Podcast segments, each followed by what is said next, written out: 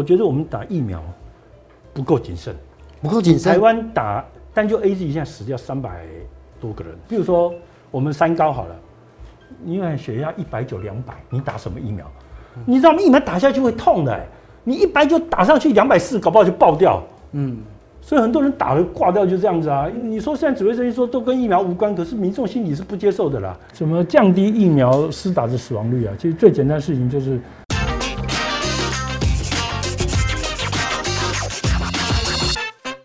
解封之后，真的有比较安全吗？在还没有清零的这个状况之前，生活应该要怎么办呢？今天为大家邀请到的是大家都非常熟悉的，本身是肾脏科还有毒物权威，我们一起来欢迎江守山医师。大家好。其实我身边有很多家人朋友都在问啊，说真的唯一解封，台湾就安全了吗？那他不知道要选择打哪种疫苗，那打疫苗真的安全吗？那个日本啊，解封过几次？对啊，四五次。对啊，那每一次解封的时候，你注意看看，它都没有真正的清零，没有干净。然后没有干净的时候去解封了，然后呢，过了三个月又爆发另外一波。对，所以民众看的就是真的是会害怕。嗯，可是事实上解封是不是一定要靠疫苗？绝对不是。哎，我们举个例子来讲，Victoria 就是澳呃澳洲的 Victoria，它那个时候清零，那时候更没有疫苗。是，哎，澳洲疫苗打的不多哎，啊，大概二十几趴哎，这个是在全世界都在后段班的。对，可当初在没有疫苗的情况之下，它 Victoria 是靠三个月的封城，哦，硬是清零，嗯，然后它又允许很长一段时间，基本上就是没什么疫情。是，好，所以我们先了解一个问题，学理上问题是说，第一个，清零不见得要靠疫苗，嗯，第二个，疫苗不见得帮助清零啊。哦，我们举个例子来讲，全世界疫苗的前段班。以色列，嗯，一天现在两三百例，对，打了快七十趴嘞，他两剂完成破五十几趴了嘞，对，对不对？这个就几乎是一个国家能打的，已经快接近上限。你要知道，不可能一个国家所有人都能打疫苗嘛，嗯，国家再多人口也不可能把百分之百人打掉，嗯，那他打到七成多的情况之下，居然一样上扬，所以第一个，疫苗不是万能的啊。当然我，另外一个观念，我常常看到那个。在媒体上有人讲那个观念也是错的，他说我们疫苗打到七成人口就可以解封，嗯，这是笑话了。打七成，他是说七成的人有免疫力才能解封，哎，不是打七成的人口，哎，嗯，你打疫苗哪有百分之百有免疫力啦？对，你像今天我们把 AZ 跟 Moderna，呃，就各打一群人嘛，嗯，那你算算看，如果真的各打一半的话哦，你要打到八十 percent 人口才有办法，这么高，达到七成免疫力哦，哦。这个才达到天然的可以对抗病毒的状态哦，做得到八十二 percent 吗？很难。所有的国家都有所谓的疫苗迟疑者，或者是反疫苗者。嗯，美国这个情况甚至比我们更严重啊！美国人一堆人对拒绝打疫苗，也跟宗教有关系。对，甚至说你如果叫我打疫苗，就告你。嗯，哦，所以其实真的要达到是什么群体免疫啊，什么七十 percent 的免疫力啊，这个很难呐。对，但是还是要打疫苗嘛，对不对？因为打疫苗终究来讲哦，没有亲自防贼的嘛，对不对？嗯、我们有了疫苗之后，大家的行动就自由了，嗯，商业活动也就自由了，所以疫苗终究是要打的。所以医生有没有告诉我们哪一些情况不可以打疫苗？好问题哦，其实我我觉得我们打疫苗不够谨慎，不够谨慎。台湾打单就 AZ 现在死掉三百多个人，三百三十几个人，如果我没有记错的话。截截至录影的今天是这好可怕，你知道吗？为什么？就是代表有太多不该打疫苗的人去打疫苗，可是他们怎么知道他们该不该打？好问题啊，就是这个是当初我们没有跟民众宣达的漏掉的卫教了，太可惜了。你要知道，打疫苗下去哦，你的身体啊就准备迎来一场新的小型的免疫战争哦。所以，如果你的身体现在正处于急性病的情况，是，或你自己在发烧，你昨天拉肚子拉了六次，是对不对？你那个。三四个关节都在肿，哦，肿到你全身酸痛。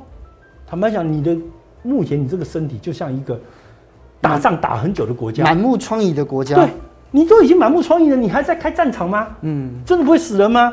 当然会死人啊，国家会垮，对，会垮掉。哦，所以第一个，急性病的情况下，急性病的话，嗯，第二个呢，慢性病控制失败，不要去碰疫苗。可是我怎么知道慢性病控制？好问题哦，比如说我们三高好了。因为血压一百九两百，你打什么疫苗？你知道吗？疫苗打下去会痛的，你一百九打上去两百四，搞不好就爆掉。嗯，所以很多人打了挂掉就这样子啊，因为那个时候在那边打，多少是一个紧张跟刺激，所以你血压控制不好，你有什么资格打疫苗？第二个血糖也是一个问题啊，嗯，当你血糖测起来四百多，你的身体已经整个免疫系统已经乱七八糟了，你身体整个防御系统乱七八糟，你还打疫苗，你不是给自己找麻烦吗？但血糖有没有一个标准值，就超过这个就不要打？我我个人建议四百以上，你真的不要。四百以上就不要打，对，真的不要不要勉强。嗯，你今天不打，你还有明天啊。嗯，你可以控制一下再打啊，对不对？你都已经等了五百天了，你急什么呢？嗯，哦，可是你急的打，真的可能会要命哦。嗯，你那么多人，你说现在指挥中心说都跟疫苗无关，可是民众心里是不接受的啦。对，明明就是人没事人打了之后两天死掉的，你你是就就跟他扯说结果没有看到相关性，这种是科学，可是你这个科学是民众不能接受的科学了。嗯，有一些人他有免疫性的疾病。哦，他红斑性狼疮，这个脸都红掉了，都在发作了。他的关节炎，好几个关节都在痛了。嗯，真的，真的不要碰。疫苗施打的时候哦，那个卫生单位 CDC 他们一定会去做统计。嗯，他发现说哦，大概疫苗打下去哦，产生重度过敏的机会，正常人是百万分之二，一百万人会两个人会严重过敏。嗯哼，需要医疗的照顾。可是如果你之前有这种稀奇古怪的，不管你是尘螨还是花生过敏，嗯，先引起过敏，你会乘以两倍，我乘以两倍，对，所以变百万分之四。可你如果是之前有过过敏性休克，你要预防过敏性休克，你就待在医生旁边，万一真的发生的时候，就一针肾上腺素打下去就救命了。哦，所以好，那半个小时非常重要。那另外一个就是，其实就是那就是江医师您的专业，就是肾脏病。肾脏病还有泡沫痰的人，为什么他们不能打？好，泡沫痰的人代表他有一点肺水肿的等等的问题啊，这个肺部情况已经较紧绷啊，就败啊。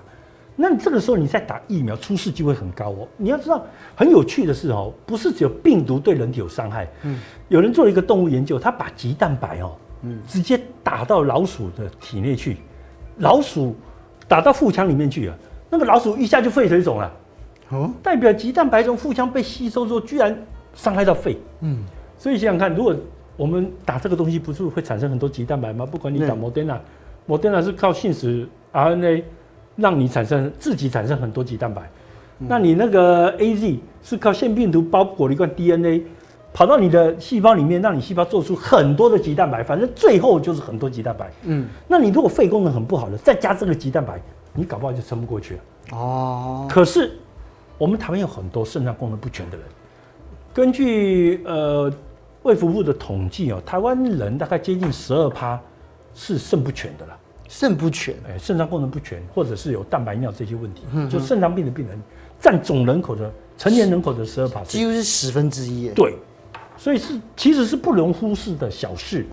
嗯，那洗肾的九万多人，哦、嗯，这个大家都知道。可是这些人通通要赶快去打疫苗，新冠肺炎得了之后啊。重症的时候，伤害到肾脏的比例非常高。哦，因为我们的肾脏有很多的 ACE2 的接受体在肾脏上面展现出来，嗯，所以这个病毒一旦进入我们体内，除了攻击肺之外，它也会顺道的，因为 ACE2 接受体的关系，把肾脏打一遍哦，伤害到肾脏，所以新冠肺炎的病人、重症病人、有肾伤害的病人很多，嗯，当然不是每一个都洗肾，可是。很多肾伤害，它不见得会完全恢复啊。嗯，所以因为它很容易造成肾脏的进一步损伤，所以肾脏科的病人听我的劝，乖乖的去打疫苗。有一些朋友问了，说那化疗的，在做化疗的，他已经是身体就刚刚讲到嘛，这个如果说他身体已经变成一个战场了，那化疗那可能是核武，无论是化学战或者是核子战，对不对？那这样子的身体他能够再打疫苗吗？不，我我的确是反对的哈。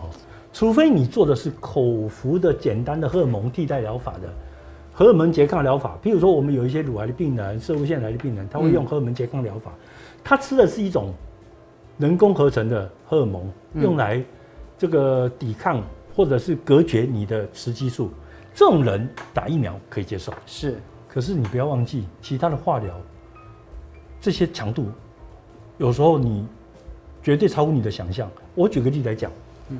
你知道吗？胰脏癌，嗯，化疗时候死亡的九十五 percent 都死于化疗本身，不是死于胰脏癌啊？三个月之内死亡的人，他杀害癌细胞，同时也杀害了一部分的正常细胞。嗯，那你看很多化疗，像我我自己的亲人，当初三期乳癌的时候，打那个太平洋紫杉醇跟小红梅，我跟你讲，打一针吐七天，到第七天要吃饭的时候，又又要打第二针。嗯。哦，那个对身体的压力跟冲击真的很大，所以坦白讲，真的，因为化疗本身又很容易形成血栓，哦，那你 AZ 又很容易形成血栓，是，所以我会认为哦，化疗的病人哦，就暂时不要凑热闹了。是，哎，你如果已经是稳定的癌症，比如说已经化疗完了，呃，这个开刀完了啊，你也没什么事要做，那你打疫苗我赞成。然后还没做化疗之前也可以打，对，如果你现在没有要做化疗的话，你可以先打，嗯，哎啊，可是真的化疗中间的话。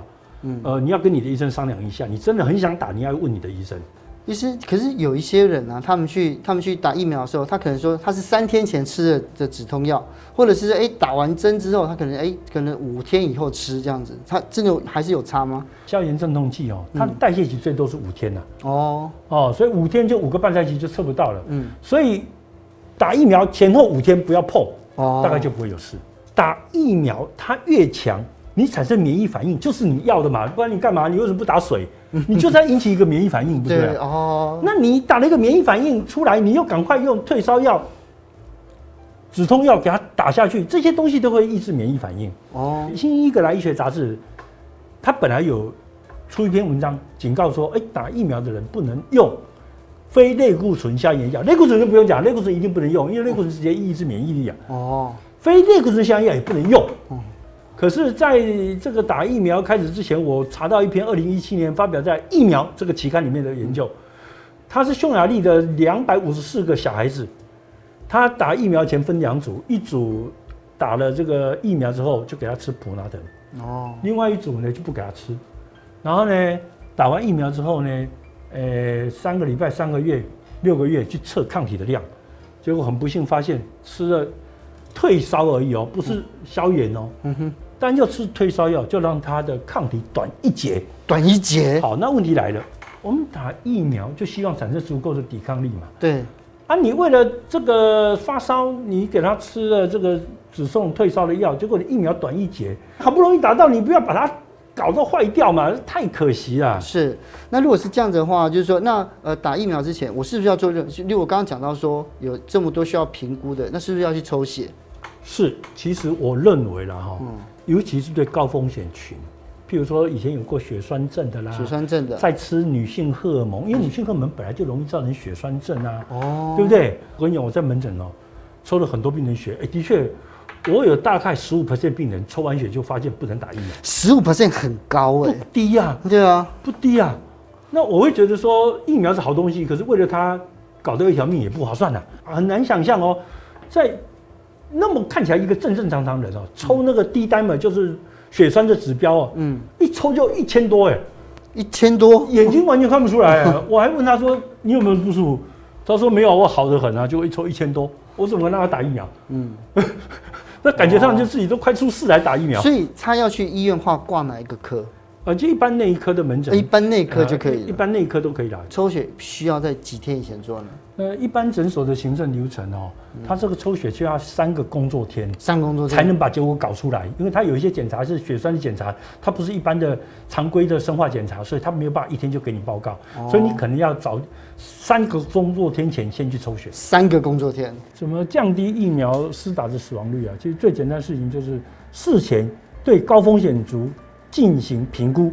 到门诊去看，让医生做适当的物理检查、抽血检验，这样就可以降低死亡率。很多国家都这样搞啊，像法国，它规定七十五岁让老人家去做，通通要先评估过，不然不给你打。哦啊，可是如果你为了拼接种率，你当然就顾不得这一块了。那如果是这样子的话，吃哪一些东西可以帮助我们？听说是蜂胶跟鱼油，是真的吗？是，而是这样子哦。我们每一个人打疫苗，你注意看哦，在研究里面也发现这个问题。嗯，它产生抗体的量啊。有的人会差了一万倍啊，怎么办？你就要提升你打疫苗时候的抗体。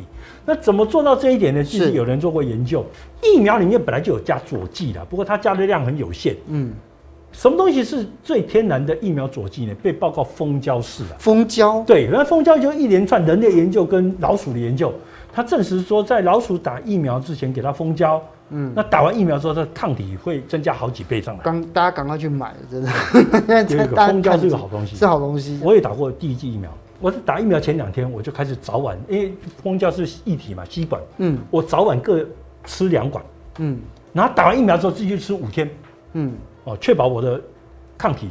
足量的形成，可是这样子的话，会不会就是原来只会一点点不舒服，吃了蜂胶就会变很不舒服呢？身体的反应不会，它算是一个免疫佐剂的哈，它是要引起比较激起比较高的抗体，可是它不是广泛性的刺激的你的免疫机转。哦，那鱼油是怎么一回事呢？好，鱼油是一个问题啊。我们知道新冠肺炎本身哦，它虽然看起来很可怕，对不对？传染力很高，可是你注意看看，常常一家里的。三个感染，五个感染，嗯，可是总会有三个、五个，另外五个人没事，嗯，那你们想想看，那为什么他倒霉，他不倒霉，嗯、对不对？其实跟你本身的身体状况有关，嗯，譬如我举个例来讲，你老是抽烟，抽烟的人发现罹患率跟重症率都高，嗯，相反的来讲，什么有效？被发现优质蛋白可以预防你染疫。优质蛋白如果有含有欧米伽三，更进一步的可以降低你染疫。嗯，那甚至研究里面做的多有趣呢，都已经重症哦。嗯哼，给他高剂量的欧米伽三，就鱼油。嗯，就发现吃鱼油这一组，它的加护病人的时间是对照组的一半，十二天降成六天。